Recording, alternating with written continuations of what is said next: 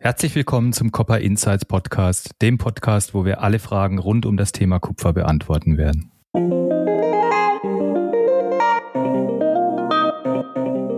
Habe es in dieser Zeit noch nie erlebt, dass wir solche Spreads hatten, auch über mehrere Tage. Ich meine, das gab es vorher schon mal, dass ein, zwei Tage irgendjemand gecornert wurde und dass da im Markt Dinge passiert sind, was man nicht erwartet hat. In vielen Bereichen ist es in diesen Märkten, dass man eben nicht alle Eier in einen Korb legt, sondern relativ divers aufgestellt ist. Also nicht nur mit Banken arbeitet, aber auch nicht nur mit Nischenbrokern, sondern so eine gesunde Mischung hat und dann vielleicht auch eine geografische Mischung, dass man auch kein Länderrisiko sich einfängt. Es kommen immer wieder neue Markt Marktsituation und man muss sich natürlich immer wieder überlegen, wie man sich dann entsprechend aufstellt beim Metallmanagement.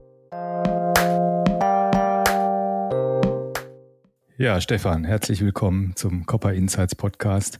Mein heutiger Gast, Stefan Nessler, seit 2002 Geschäftsführer bei Waskönig und Walter Kabelwerke und fast noch wichtiger, also für mich persönlich zumindest, seit 2013 mit mir zusammen im Vorstand der Schutzvereinigung Dell Notiz e.V. Hallo Michael. Jetzt haben wir ja gerade ganz aktuell letzte Woche ein absolutes Massaker erlebt, gerade beim Kupfer äh, in London. Ähm, die Spreads sind explodiert, äh, Kasse 3, also der Unterschied zwischen der prompten und einer Lieferung in drei Monaten ist explodiert auf bis zu 1000 Dollar die Tonne. Preise, die in der Kasse gestellt worden sind, das waren keine, keine Quotes mehr, das waren Scheunentore. Wie, wie hast du das erlebt letzte Woche? War das eine außergewöhnliche Woche jetzt auch für euch oder ist das spurlos, spurlos an euch vorübergegangen? Ja, spurlos ist es sicherlich nicht. Also ähm, ich bin ja äh, relativ neu im Kupfergeschäft. Also mit meinen 19 Jahren, wo ich jetzt im Markt bin, bin ich ja für diesen Markt eher jemand, der noch nicht so lang dabei ist und habe es in dieser Zeit noch nie erlebt, äh, offen gestanden, dass wir solche Spreads hatten, auch über doch mehrere Tage. Ich meine, das gab es vorher schon mal, dass so äh, ein, zwei Tage irgendjemand gecornert wurde und dass da im Markt äh, Dinge passiert sind, was man nicht erwartet hat. Aber dass es jetzt über mehrere Tage geht, war, war nicht schön. Und äh, ja, es ist natürlich äh, schwierig, damit umzugehen. Aber letztendlich kann man dann auch wenig machen, weil das sind ja Preise, die gehandelt werden. Und wenn die Kasse so nach oben geht, äh, ist es natürlich für einen Verarbeiter wie uns nicht unbedingt toll. Mhm. Aber ja, das sind immer wieder neue Situationen. Das finde ich ja ganz spannend. Eben in den 19 Jahren haben wir sowas noch nie gehabt und es kommen immer wieder neue Marktsituationen und man muss sich natürlich immer wieder ähm, überlegen, wie man sich dann entsprechend äh, aufstellt äh, in seinem Metallmanagement. Mhm. Gut, äh, du hast es angesprochen, die, die Kasse war besonders turbulent, also die, die prompten Preise für, für die Lieferung quasi morgen oder übermorgen. Ähm, teilweise war es in meinen Augen ein, ein, ein dysfunktionaler Handel, also ein, das war eigentlich kein Markt mehr. Und ich habe auch Fotos gemacht, witzigerweise von einer elektronischen Handelsplattform, die wir beide kennen, wo äh, einmal zu einem Zeitpunkt überhaupt kein Bid-Preis mehr gestellt wurde, sondern nur noch ein Ask-Preis. Und wo, wenn was quotiert wurde, der, der Preisunterschied zwischen Bid und Ask über 1000 Dollar die Tonne war, was natürlich ähm, völlig grotesk äh, ist. Und Gut, äh, es ist so, es war so, es hat sich jetzt etwas beruhigt. Allerdings stellt sich mir dann doch die Frage, was macht eine Börse, die ja eigentlich den, einen physischen Kontrakt als, als Rückgrat hat, wenn sie kein physisches Metall mehr hat. Und das ist ja fast das, was wir erwarten können oder was man im Moment so sieht. Was macht die LME, wenn es kein Kupfer mehr gibt, das man liefern kann gegen eine Shortposition? Ja, das ist ja ganz spannend. Man hat ja auch gesehen, dass die Börse sofort eingegriffen hat innerhalb weniger Tage und hat das Ganze reguliert. Das hätte ich offen gestanden auch nicht erwartet, dass sie das so eben machen kann und hat ja die Backwardation entsprechend begrenzt, hat auch die, ähm, die Einlagerungsbedingungen in die Lagerhäuser entsprechend verändert, damit eben das Riesenchaos jetzt nicht passiert. Da muss man halt sehen, äh, wie das da weitergeht. Aber ich finde es immer wieder spannend. Äh, wir alle hängen von einer funktionierenden Börse an, ab und äh, da gibt es doch immer wieder die, die Stresstests. Ja, und die werden häufiger und sie werden immer extremer. Das ist das, was. Und die, die 1000 Dollar, die haben wir ja nicht in der offiziellen gesehen. Also in der offiziellen waren wir immerhin bei 350 äh, ähm, ja, Dollar. Das war so das, äh, aber äh, trotzdem, man hat es halt tagsüber gehabt, man musste damit leben und man hat sich schon die, die Augen gerieben dort.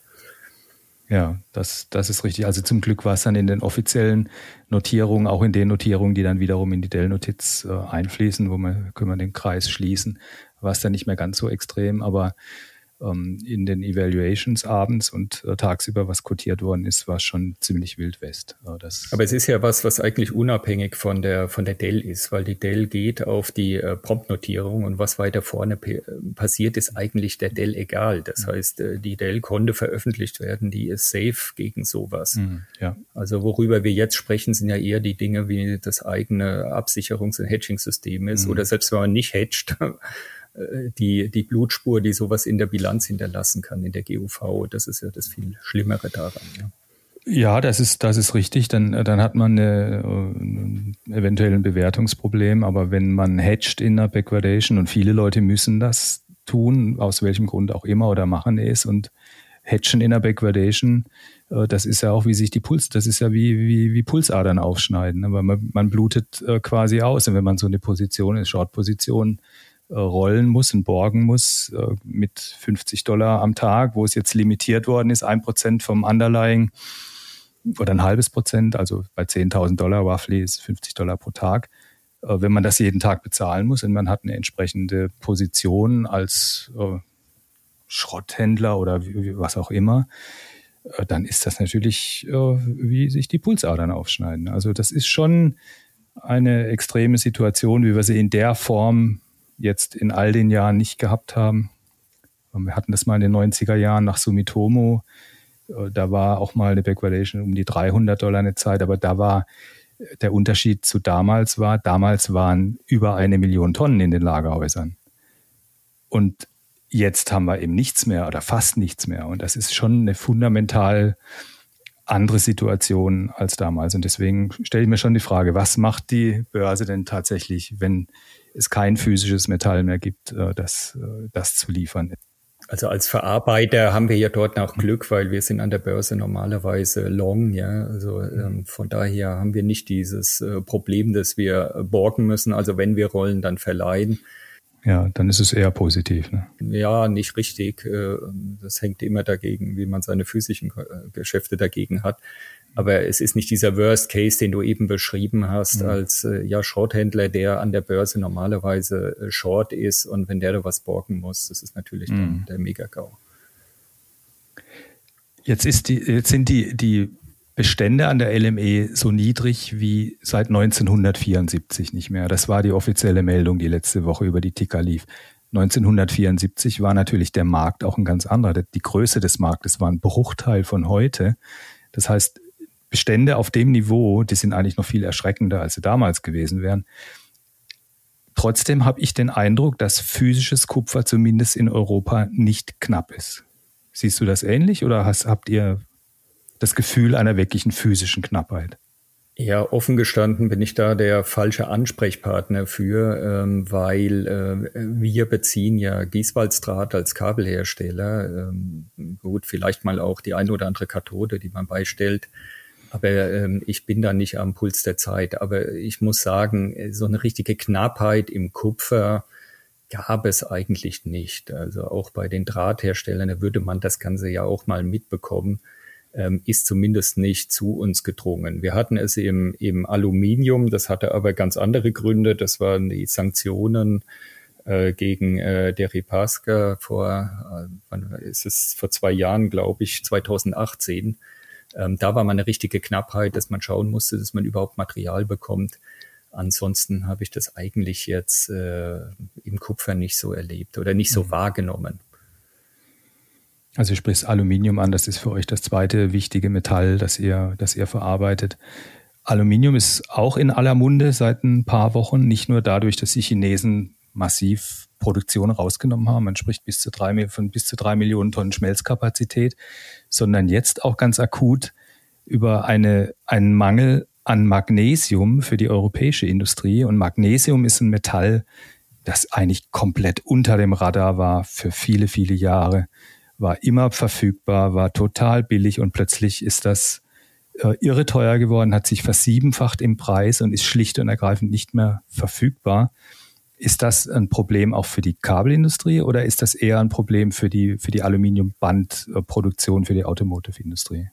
Also nach meiner Wahrnehmung, ähm, ich habe natürlich, als ich das gelesen habe, auch sofort mal äh, angerufen, unsere Lieferanten, und da kam die Aussage, nein, das ist vor allen Dingen ein Legierungsteil, äh, Legierungselement und äh, betrifft dann äh, viele Gusslegierungen, die so auch in die Automobilindustrie gehen. Ähm, da ist zum Glück die Kabelindustrie, die ja im Aluminiummarkt auch äh, relativ unbedeutend ist. Also wir haben eine Nachfrage von unter zehn Prozent für, für ähm, äh, elektrische Anwendungen. Ähm, da hat es jetzt eigentlich nicht und wird nicht die große Rolle spielen. Hm.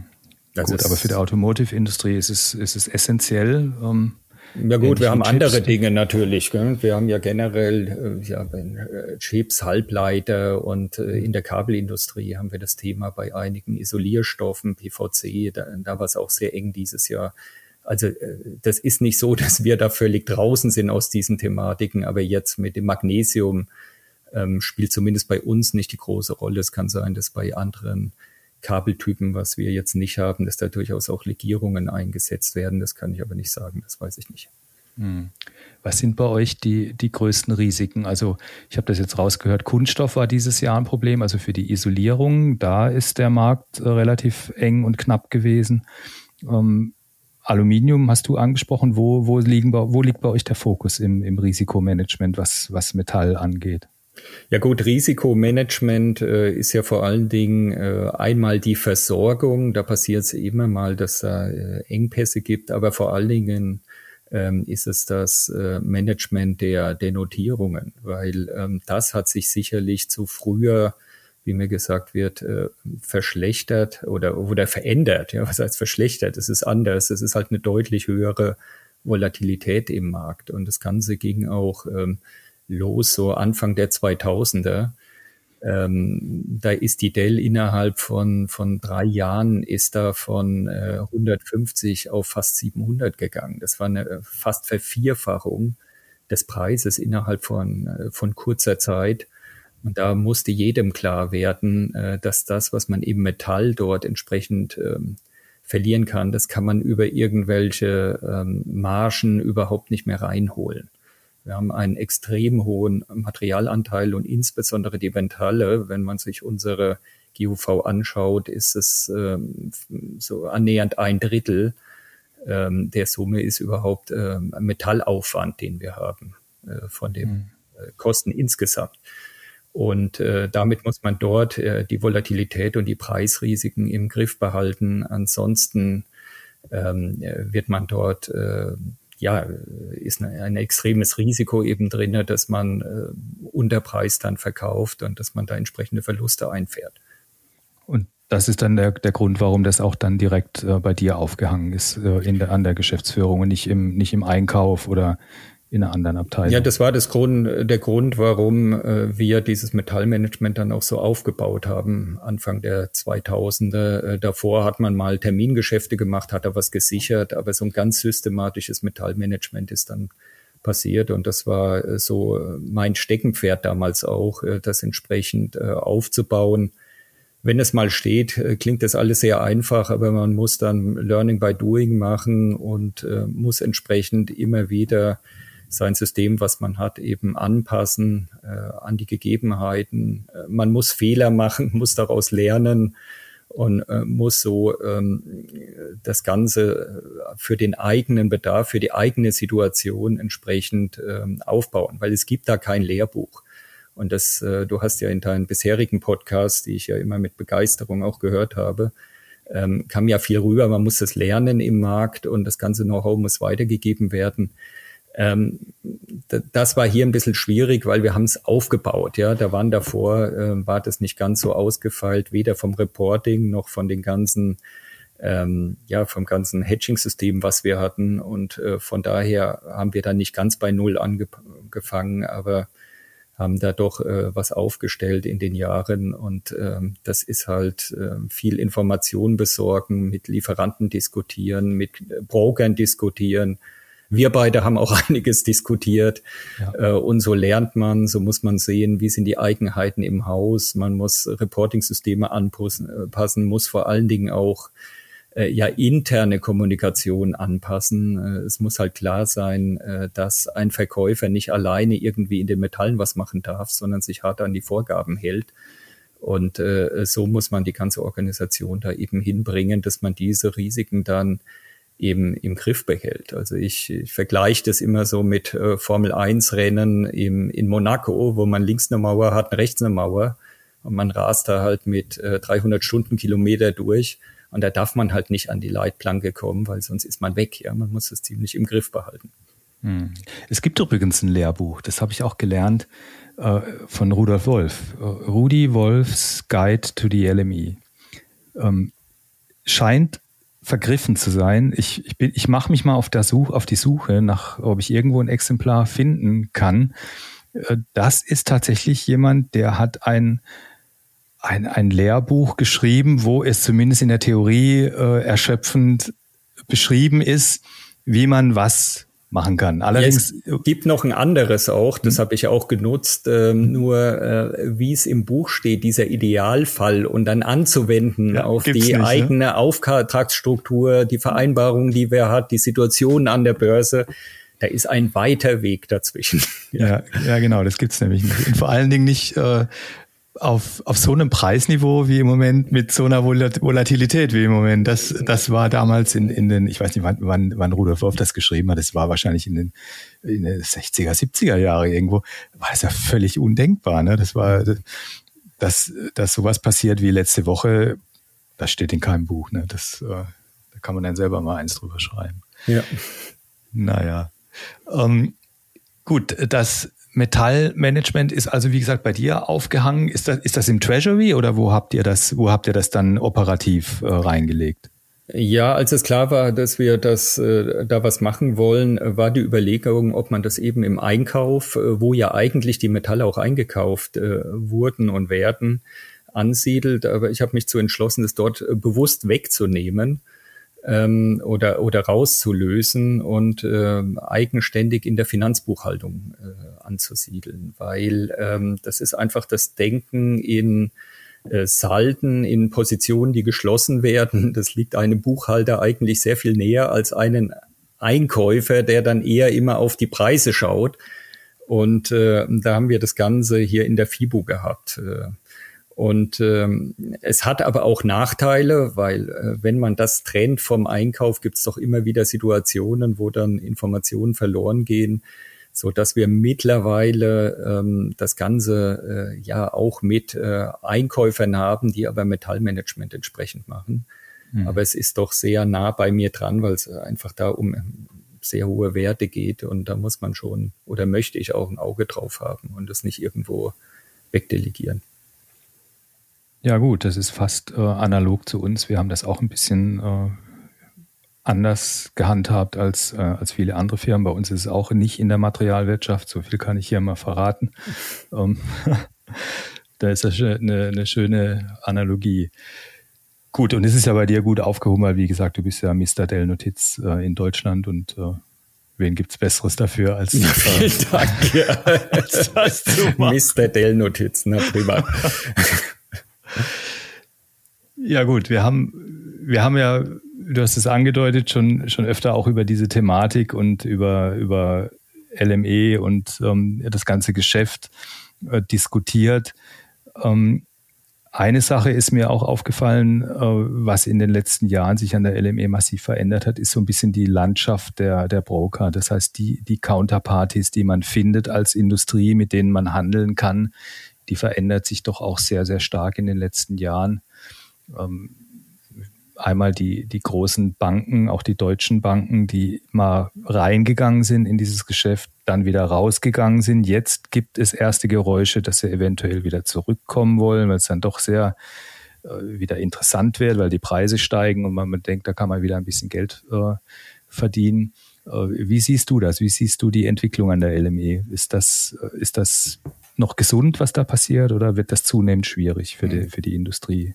Ja, das ist ja ein, ein äußerst, eine äußerst konservative Branche. Also wenn ich das vergleiche mit anderen äh, Märkten, ist so, ähm, gerade der Kupfermarkt ist doch sehr sehr konservativ. Das heißt, äh, die Teilnehmer waren gewöhnt, dass man eine Präsenzbörse haben. Und als ich da auch äh, reinkam, wurde mir immer erläutert, dass es gar nicht anders geht. Ähm, und dass die Verträge, die man macht, äh, das müssen auch immer LME registered sein. Da darf man keinesfalls OTC-Verträge bei Banken machen. Und diese Diskussionen hat man ja dann verfolgt. Ähm, als Verarbeiter hat man natürlich leicht andere Anforderungen als jetzt ein äh, Metallhändler. Und man kann sich auch nicht die ganze Zeit um diese Positionen kümmern. Das heißt, man muss das auch irgendwo ähm, vereinfachen und händelbar machen. Von daher äh, habe ich schon immer diese Aversion von vielen gegenüber OTC-Kontrakten habe ich nicht geteilt. Damit habe ich eigentlich kein Problem gehabt. Das muss natürlich in die Landschaft passen und man muss bei den Banken Ansprechpartner haben, die äh, das richtig äh, verstehen. Das ist eher die Thematik, ähm, dass man in einem Hedging-System Schwierigkeiten haben kann, beides unterzubringen. Irgendwelche OTC-Verträge, die da gezimmert sind und dann die Standardverträge äh, der LME oder LME-Standardverträge, die über einen Broker laufen. Äh, aber wenn das OTC Lookalikes sind, was ja viele anbieten, die Banken, da funktioniert das auch äh, sehr gut. Und wie die Rechtsnatur dahinter ist, ist uns dann relativ gleich. Um auf deine Frage zurückzukommen, was an der Börse passiert, ja, es werden immer weniger Teilnehmer. Es gibt Banken, die sich verabschiedet haben. Das ist aber ein Effekt der Finanzkrise, ähm, dass sie damals äh, einfach das Geschäft nicht mehr machen wollen, dass sie nicht mehr das Eigenkapital hinterlegen wollen, äh, um diese Geschäfte entsprechend durchzuführen. Ähm, auf der anderen Seite fand ich sehr schade, weil äh, von einer ähm, starken Bank, die jetzt Hausbankstatus auch haben möchte, erwartet man ja auch, dass man eine Rohstoffsicherung machen kann. Wie auch immer, das müssen die ja gar nicht selbst machen, aber die müssen dann einen Partner an der, an der Hand haben, der das eben entsprechend dann äh, für einen managen kann. Und das habe ich nicht ganz verstanden, dass sich da doch einige Banken zurückgezogen haben. Andere sind geblieben, sind da auch relativ leistungsstark. Äh, was die halt nicht mehr so machen, ist der Handel äh, in das eigene Buch rein, der Eigenhandel. Da waren die gebrannte Kinder, dass sie halt äh, Spekulationsabteilung hatten, die dann versucht haben, da das Geld mit offenen Positionen zu machen. Ähm, und da sind sie alle davon gelaufen. Ich glaube, die kommen irgendwo zurück.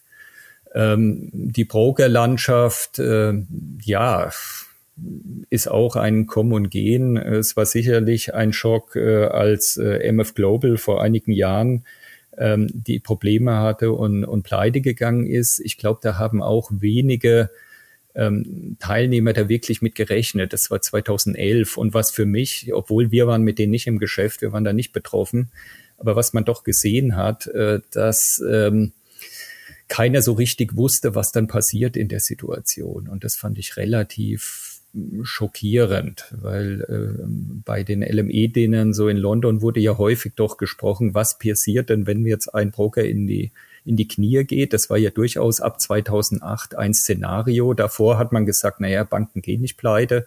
Ab 2008 war es klar, Achtung, wir haben ein erhebliches Counterpart-Risiko. Ähm, und 2011, als es mal wirklich dann gekracht hat, ähm, wusste keiner so richtig, äh, was dann eigentlich passieren soll. Und äh, es wurde dort ja auch ziemlich Zeit verloren, so dass einige ähm, ja, einige Unternehmen gar nicht wussten, ob ihre Positionen noch offen sind, ob sie die noch haben, ob die jetzt zwangsgeschlossen wurden. Und das war natürlich mächtig äh, unbefriedigend. Mhm. Und vor allen Dingen nicht zu welchem Preis. Ne? Ich glaube, das war auch ein großes Problem. Ja, und ob du sie offen hast. Du wusstest ja, oder die wussten dann zum Teil gar nicht mehr, ob sie jetzt noch Positionen haben oder nicht, oder ob sie die woanders äh, eine, mhm. dann entsprechend öffnen müssen. Ja. Äh, also da ist, und das war nur wenige Tage, aber das reicht ja. Ich glaube, eine Woche oder sowas war diese massive Unsicherheit, äh, wo der Wirtschaftsprüfer dann sich ein Bild gemacht hat und dann überhaupt mal informiert hat. Das hat sehr viel Vertrauen gekostet. Und ähm, aber nichtsdestotrotz, äh, man muss sich halt wie im richtigen Leben seine Partner eben aussuchen. Äh, man hat es nicht zu 100 Prozent im Griff, aber man muss auf jeden Fall darauf achten, äh, dass man da eben einen potenten Handelspartner entsprechend hat. Und das können auch die großen Banken sein. Das müssen eben nicht die Broker sein. Ja, ich glaube, wie, wie in vielen Bereichen ist es in, an diesen Märkten, dass man eben nicht alle Eier in einen Korb legt, sondern relativ divers aufgestellt ist. Also nicht nur mit Banken arbeitet, aber auch nicht nur mit Nischenbrokern, sondern so eine gesunde Mischung hat und dann vielleicht auch eine geografische Mischung, dass man auch kein Länderrisiko sich einfängt. Ähm, aber auf der anderen Seite ist man als Endkunde, wie du schon sagst, hat man genauso ein Counterparty-Risiko eigentlich wie der Broker auch, weil man nämlich eben auch seine Positionen dann da hat. Und bei MF Global hat jetzt so abschließend betrachtet dieses Ring-Fence-System der LME was ja immer der Unterschied war zu einem OTC-Kontrakt, weil der OTC-Kontrakt ist tatsächlich ein Kontrakt mit der jeweiligen Counterparty und ein LME-Registered-Kontrakt, der geht ins Clearing und da stehen eben, steht eben das Clearinghaus für ein. Das hat da wohl auch nur suboptimal funktioniert. Also dort hat jeder gesagt, dass es eigentlich wenig, aber jeder hat gesehen, dass es eigentlich wenig bringt. Ja, das hat man und ich glaube, äh, das war, das war sicher die Erkenntnis daraus. Ja, ja, und vielleicht ist das auch ein Grund, warum dann viele eben sich von dieser Kategorie 1 äh, Membership dann tatsächlich verabschiedet haben. Und auch, gut, das ist auch ein Kosten, eine Kostenfrage, aber dass eben einfach dieser, äh, diese, diese, diese Strahlkraft von einem Kategorie 1 oder Ring-Dealing-Member dann am Ende des Tages gar nicht mehr so groß war, weil MF Global tatsächlich auch ein Ring-Dealing-Member war. Ja, es ist einmal das und es sind auch äh, andere Verhaltensweisen, glaube ich. Also ähm, sowas wie Onlinehandel, das war ja auch vor einigen Jahren, äh, haben da doch viele Marktteilnehmer gesagt, nein, das geht nicht, das will man nicht. Äh, es ist aber praktisch, ja, und, und wenn man es hat, ist es schon ganz gut, wenn man zumindest die Möglichkeit hat. Natürlich möchte man seinen Broker auch haben, den man anrufen kann, äh, wenn sowas wie letzte Woche passiert, ja, und, und kann das mal diskutieren, solche Themen. Ähm, aber im, im äh, praktischen, in, im Tagesgeschäft ist es natürlich auch nicht so, äh, wenn man, wenn man online handeln kann. Mhm. Und äh, das sind so Dinge, die halt auch Einzug nehmen. Ja, und da sind die Widerstände in diesen traditionellen Märkten häufig hoch. Ähm, auch ob die, die Frage, ob der Ringhandel überhaupt sein muss. Ja, ähm, klar ist es eine tolle Möglichkeit, aber irgendwo ist es schon äh, etwas Folklore und man hat jetzt gesehen, in der Corona-Krise hat man genauso seine offizielle Notierung bekommen. Der Handel ist nicht zusammengebrochen, es hat funktioniert. Ähm, und äh, da ist schon die Frage, ob das langfristig dann sein muss. Also für die Ansprüche, die wir haben, würde ich sagen, eingeschränkt. Äh, sicherlich äh, ähm, gibt es auch Marktteilnehmer, die das, äh, die das benötigen oder die das äh, sehr vorteilhaft empfinden. Aber man sieht ja auch, dass sich einige Broker da auch zurückziehen. Da, das sind ja immer weniger, ja. die im Ring sitzen. Und äh, da gibt's ja ein sehr prominentes Beispiel, der jetzt auch das Ganze ähm, gestoppt hat. Äh, und da kann man schon drauf warten, äh, wo, wo die Zukunft dahin läuft. Hm. Ja, dafür ist jetzt wieder ein Exot oder neuer, den ich eigentlich so gar nicht auf dem Schirm hatte, dazugekommen. Ist auch ganz interessant. Das ist, glaube ich, das erste Mal seit vielen, vielen Jahren, dass sich einer neu für Kategorie 1 beworben hat. Äh, die, die ganzen letzten Jahre war es eigentlich ein, ein permanentes Ausbluten auf, ich glaube, mittlerweile jetzt wieder neun. Auch früher waren das, waren das. Waren über 20, äh, meine ich, oder Über 20, ja, ja. ne? Und bei einem, und das muss man ja auch sehen bei einem viel geringeren in, äh, absoluten Handelsvolumen in den einzelnen Metallen. Ne? Das heißt, damals haben viele, viele äh, Firmen sehr, sehr gut davon gelebt. Aber da war eben das Hauptgeschäft auch in den Ringen. Da war der, der Outright oder der Telefonhandel. Äh, der war zwar auch da, aber das war eben lange nicht das Volumen, was heute über die elektronischen Plattformen läuft, wie Select. Ähm, da, da, wird eben viel, viel mehr jetzt elektronisch gehandelt und im Ring eben nur noch sehr, sehr wenig. Auch die Forwards wurden früher im, im Ring äh, massiv gehandelt. Das, das macht heute auch kaum noch einer.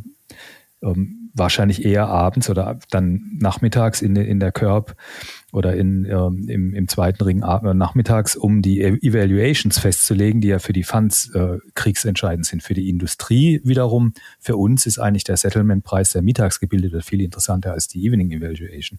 Die, wenn ich ganz ehrlich bin, die interessiert mich eigentlich gar nicht. Ja, man bekommt sie, man bekommt sie auf der Abrechnung, wenn man Margin Calls zahlen muss. Aber genau, das, das dafür. Äh, haben wir auch die letzten Jahre nicht mehr gemacht, weil wir einfach unser, unser Hedging-System so umgestellt haben, dass wir selbst als jetzt in der Corona-Krise äh, die Notierung äh, mhm. entsprechend gefallen ist, ähm, haben da die Limits vollkommen ausgereicht. Äh, aber ja, ich meine, der Regen ist natürlich eine schöne Sache, um transparent äh, die offizielle Notierung herzustellen. Äh, Aber man hat jetzt gesehen, das geht wohl auch elektronisch. Also es sind ja doch die Banken und, und sicher auch die Broker haben ein Riesenproblem mit, mit Compliance. Äh, viele Banken sind ja auch gerade aus so Referenznotierungen rausgegangen.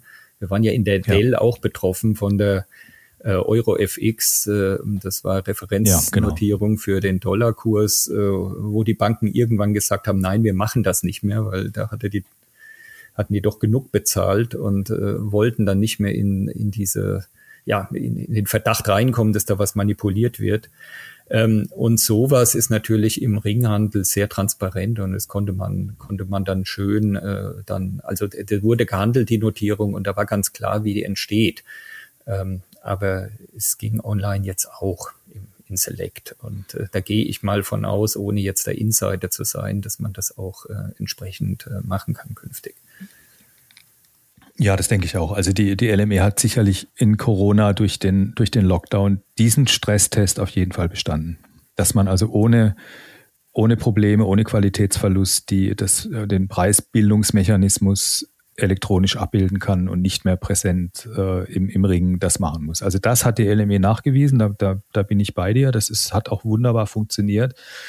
Äh, zumindest hat es in, so, so viel wie ich weiß, nie, nie jemand in Frage gestellt, Downstream und Upstream auch nicht. Also keiner, keiner der großen Spieler und auch der kleinen, äh, der kleineren Verbraucher hat das in Frage gestellt, weil er sich irgendwie, äh, weil er das irgendwie nicht nachvollziehen konnte. Das war transparent, es war nachvollziehbar und es war auch alles äh, regulär. Also mich hat es auch gewundert, dass der, der Ring wieder aufgemacht hat, offen gestanden. Und das hätte ich nicht gedacht. Also ich war sehr überrascht, als ich da die Nachricht gelesen habe. Aber sehen wir mal, wie, wie das da weitergeht. Genau, es war, es, es gab ja dieses äh, Consulting Paper, wo, ja. wo eben quasi die Industrie oder die, die Marktteilnehmer gefragt worden sind und der Widerstand, äh, den Ring zu schließen, der kam ja tatsächlich aus dem Handel raus ne? und nicht so sehr von den Funds. Ich glaube, die, die, die großen Investmentfunds, die, die Leute, die rein spekulativ an der LME unterwegs sind, die haben mit dem Ring überhaupt keine, keine emotionale Verbindung. Denen ist das völlig egal. Für die interessieren sich für die Evaluations abends. Und für die ist auch die, die, die komplizierte Pricing-Struktur oder diese Forward-Struktur der LME eher, eher hinderlich, ne? weil das ist ja unglaublich komplex. Ich sage immer, das ist wie, wie so äh, dreidimensionales Schach. Ne? Und äh, die brauchen eigentlich einen, äh, einen äh, Cash-Settled äh, Marke, ähnlich wie die Comex, ne, wo es ein, ein Datum gibt, äh, keine physische Lieferung, alles wird finanziell ausgeglichen, einfach zu rollen, äh, einfach zu bewerten. Das ist, das ist das, was die hätten. Und die Industrie hat es eben gerne etwas komplexer, weil sie dadurch ihre Hedge-Geschäfte im Idealfall eins zu eins oder back to back abbilden können. Und das hat, ist genau das, was letzte Woche nicht geklappt hat. Ja, also insofern wir, ist vielleicht wir, dann auch wir, diese. Wir haben halt noch einen physischen Kontrakt runter und wir wollen genau. auch vom Timing möchten wir, wenn der physische Kontrakt läuft, möchten wir den Hedge dagegen haben. Und das ist halt äh, bei Finanzteilnehmern anders, ja. Die möchten sofort dann, äh, wenn die ein Geschäft gemacht haben, die Liquidität haben und möchten nicht warten, bis da irgendwas abgerechnet wird. Und das sind unterschiedliche Anforderungen. Der, der Anteil ist ja enorm der Finanzakteure am, am Handel und äh, deswegen steht die LME da sicherlich unter Druck. Äh, nichtsdestotrotz glaube ich, äh, weiß auch, wissen ja auch in London, äh, dass das Backbone ist dann doch die Industrie und der physische Handel. Und da kann man sich nicht völlig äh, von verabschieden. Und wenn man jetzt ja, da Marktteilnehmer so. hat, äh, die heute äh, Kupfer und äh, morgen Gold und übermorgen Devisen und am nächsten Tag Weizen und Schweinebäuche handeln, ähm, dann kann man sicherlich damit auch äh, Geld verdienen als Börse, aber eine LME möchte halt doch noch tatsächlich die physischen Marktteilnehmer da haben. Ja, das sehe ich auch so. Ich glaube auch, dass die. Und, und auch viele Broker übrigens. Das ist schon mein Eindruck, äh, dass die schon interessiert sind, auch die industrielle Basis da zu haben, um auch das Ohr an der Industrie zu haben und jetzt nicht nur Finanzinvestoren drin sind. Ja, klar. Und sie haben natürlich dann auch den Flow ne, von beiden Seiten, wo sie viel matchen können und, ja. und äh, viel gegeneinander quasi äh, matchen können, was die einen kaufen, verkaufen die anderen. Das ist schon, da kommt schon ein bisschen auf die Mischung an. Aber ich glaube, ich bin, ich bin auch deiner Meinung, ich glaube, dass die oder dass diejenigen, die spekulieren wollen, die sind schon längst an der Comex. Die, die, haben, die machen vielleicht noch ein bisschen Arbitrage mit Comex, äh, LME und, und Chefy, aber die Funds, die wirklich diese Struktur der LME überhaupt nicht wirklich verarbeiten können oder nicht brauchen können, die sind schon längst weg. Also das ist auch ein Geschäft, äh, das ist schon äh, abgewandert. Ne? Und ähm, die LME hat wahrscheinlich ein großes Interesse daran oder tut gut daran, äh, die Industrie äh, als, als Rückgrat zu begreifen für ihr Geschäftsmodell. Ne? Das, und die Broker auch. Und ich hoffe, dass das so bleibt. Mhm. Äh, nicht aus, sage ich jetzt auch aus eigen, eigenem Interesse. Obwohl man, äh, da haben wir auch schon oft drüber geredet, man immer sagen muss, dass die LME sich nicht so sicher sein darf, dass die Referenzpreise weltweit in der Metallindustrie auf der, an der LME gebildet werden. Ne? Also das, die physische Industrie hat auch kein Problem damit, wenn es ein anderer Kontrakt ist, solange er funktioniert, transparent ist und von, von allen Marktteilnehmern akzeptiert wird. Ne? Ja gut, ich muss mir nur mal die Zeitzonen genau. anschauen genau. und muss schauen, wo die Nachfrage ist. Da weiß man schon, dass da ein, ein Thema ist. Ja? Genau. Und, äh, der Eigentümer der LME ist äh, Hongkong, äh, die, die Hongkonger Börse. Ähm, und da wird sich irgendwann mal das Thema über Handelszeiten und sowas natürlich auch stellen. Genau. Das wird sicher schon diskutiert. Ja. Ist nicht in Stein gemeißelt, dass der Referenzpreis der weltweite um 13.30 Uhr deutsche Zeit ja. gebildet wird oder 13.35 Uhr und nicht irgendwann nachts in China, weil die eigentlich mehr handeln als wir und, und 55 Prozent des Weltmarkts sind.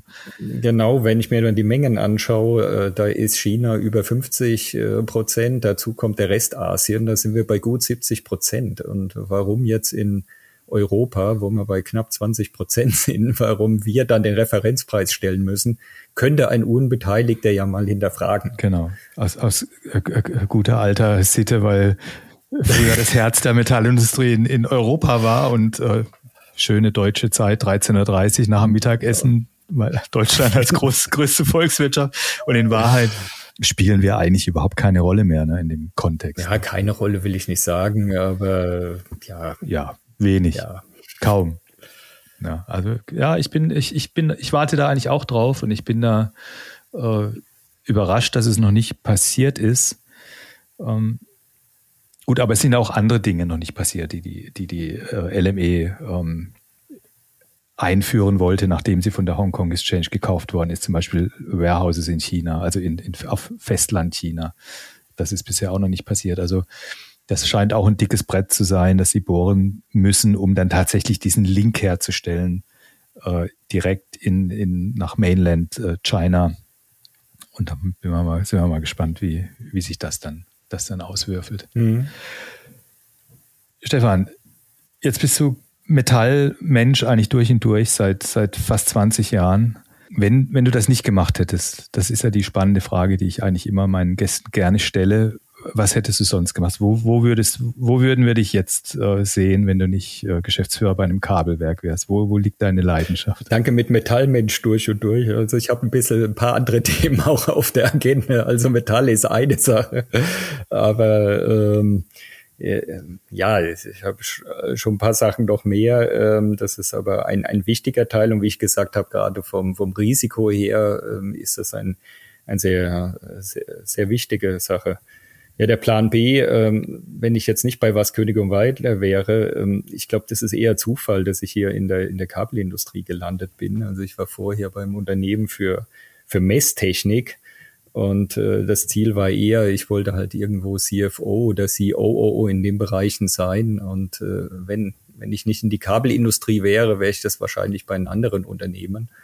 Wobei äh, der Schritt äh, toll war. Ja, es ist eine, eine tolle Branche sehr wettbewerbsintensiv, äh, aber von den Märkten auch äh, sehr interessant, gerade auch die Beschaffungsmärkte, Metallmärkte, Kupfer besonders, auch Aluminium, ähm, die Kunststoffe, das sind halt sehr Commodity-Märkte, wo man als Einkäufer oder im Einkauf auch ähm, ja die Musik spielt. Das ist schon ganz spannend. Also wenn man jetzt in der Messtechnik war, ähm, da waren das doch äh, technisch alles sehr spezifiziert und äh, dann konnte man häufig nur für den ja, Entwickler noch die Bestellung schreiben, aber sehr viel mehr Einkauf war das eigentlich gar nicht. Ja, in der heutigen Zeit ist es natürlich, ging es darum, dann Chips zu bekommen. Was übrigens spannend war, was auch Anfang der 2000er schon mal war, allerdings nicht über so einen langen Zeitraum, aber da waren auch elektronische Teile, Mangelware, waren auf Allokation und hat man äh, weltweit dann irgendwo gesucht in irgendwelchen äh, Lagerhäusern. Also die Zeiten kommen immer wieder. Also wenn ich nicht in die Kabelei gegangen wäre, wäre ich mit einem anderen Unternehmen sicherlich und, und äh, ja. In ähnlicher Position. Aber du wärst jetzt kein Schriftsteller geworden, oder? Du, ich wäre oder weder Jurist, Schachspieler, oder? was ich hier schon gehört habe, ja, noch, ja. noch, noch Jurist, um Gottes Willen. Also das ganz sicher nicht.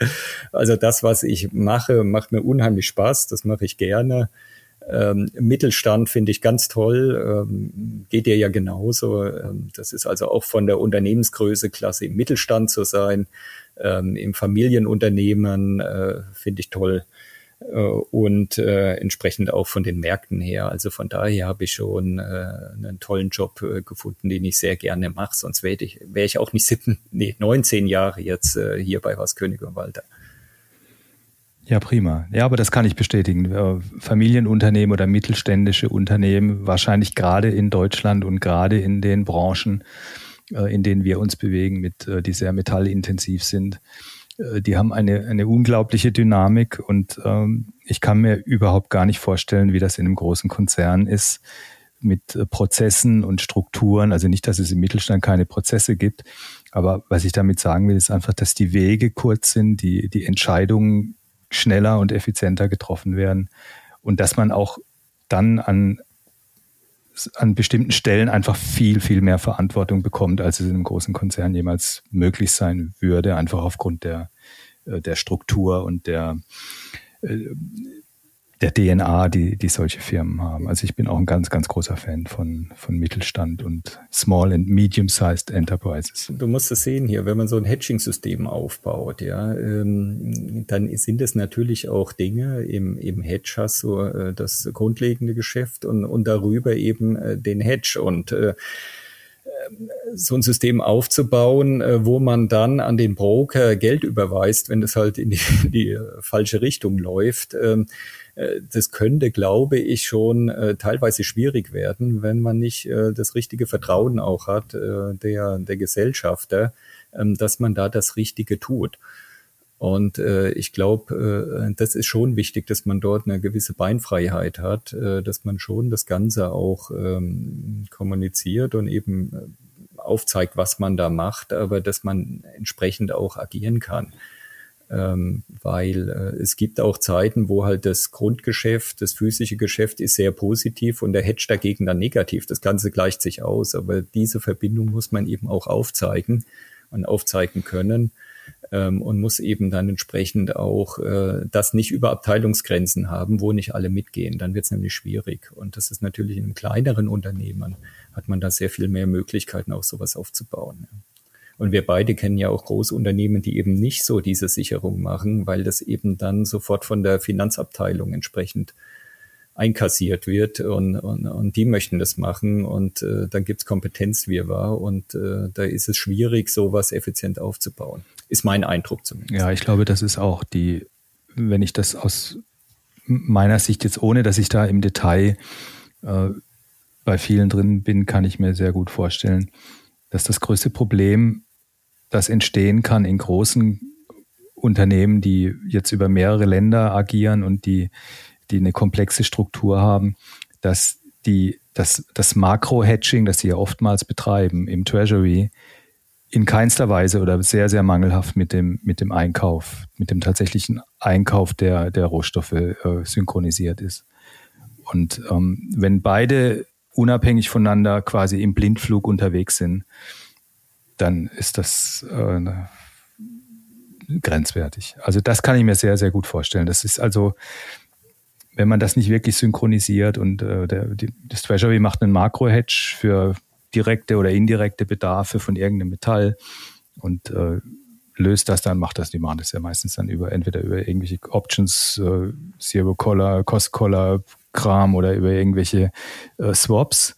Und wenn das nicht synchronisiert ist mit dem, was, de, was die Einkaufsabteilung dann tatsächlich in der physischen Beschaffung macht und wie die, wenn die Verträge, die die schließen, nicht synchronisiert sind mit den äh, mit dem, mit dem Makro-Hedge, dann wird's, wird's, kann es ziemlich übel werden. Und das ist so meine Vermutung, dass da. Ja, dass man die Risiken auch nicht so genau. ganz sieht. Ja, man muss ja gesamtheitlich sehen, äh, wo sind denn hier eigentlich die Preisrisiken?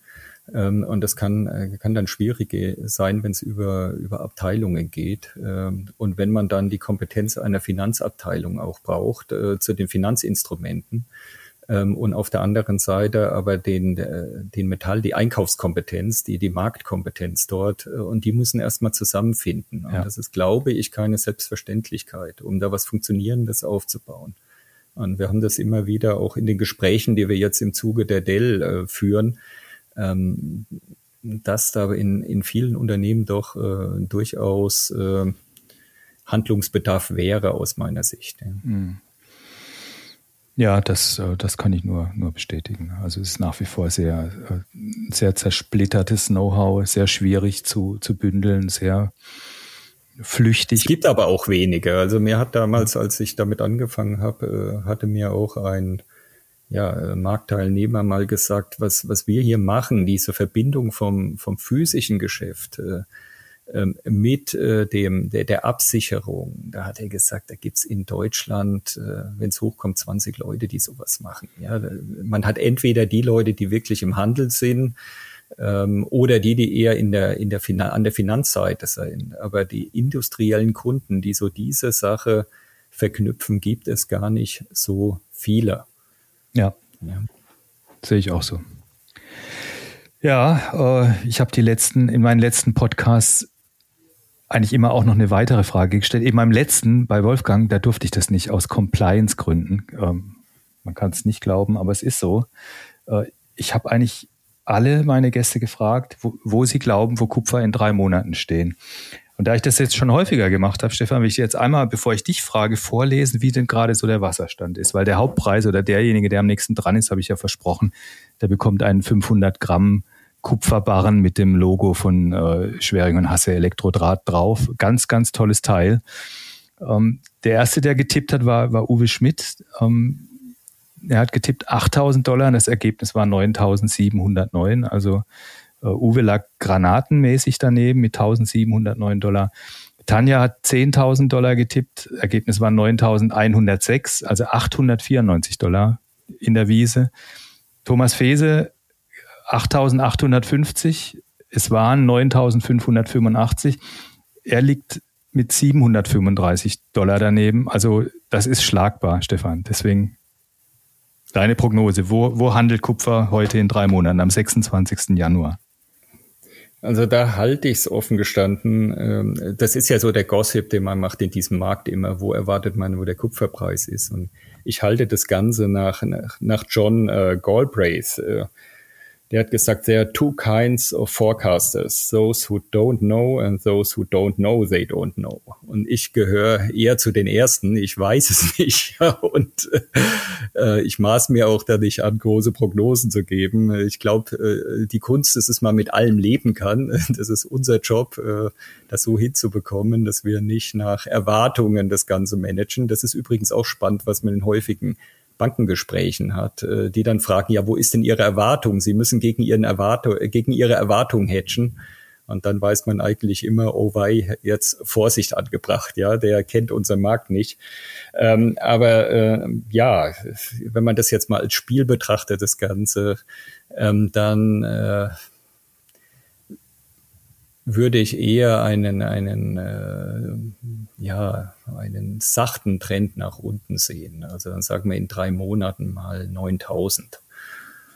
Gut, schreibe ich auf. Drei Monate, drei Monatsnotierung jetzt. Nee, das Settlement. Ach, Settlement. Settlement in drei Monaten. Ja, lasse ich bei 9000. Ja.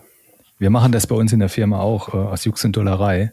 Äh, tippen wir so ein paar Finanzdaten immer am Anfang des Jahres, was dann der, was wir denken, was der Endkurs am, am, am letzten Handelstag des Jahres ist. Und ich kann jetzt mal verraten, was ich Anfang diesen Jahres für Kupfer getippt habe. Ähm, ich darf es eigentlich gar nicht sagen, weil meine Kunden, die fragen mich nie wieder, wo der Preis hingeht. Ich habe tatsächlich getippt 6.839 Dollar.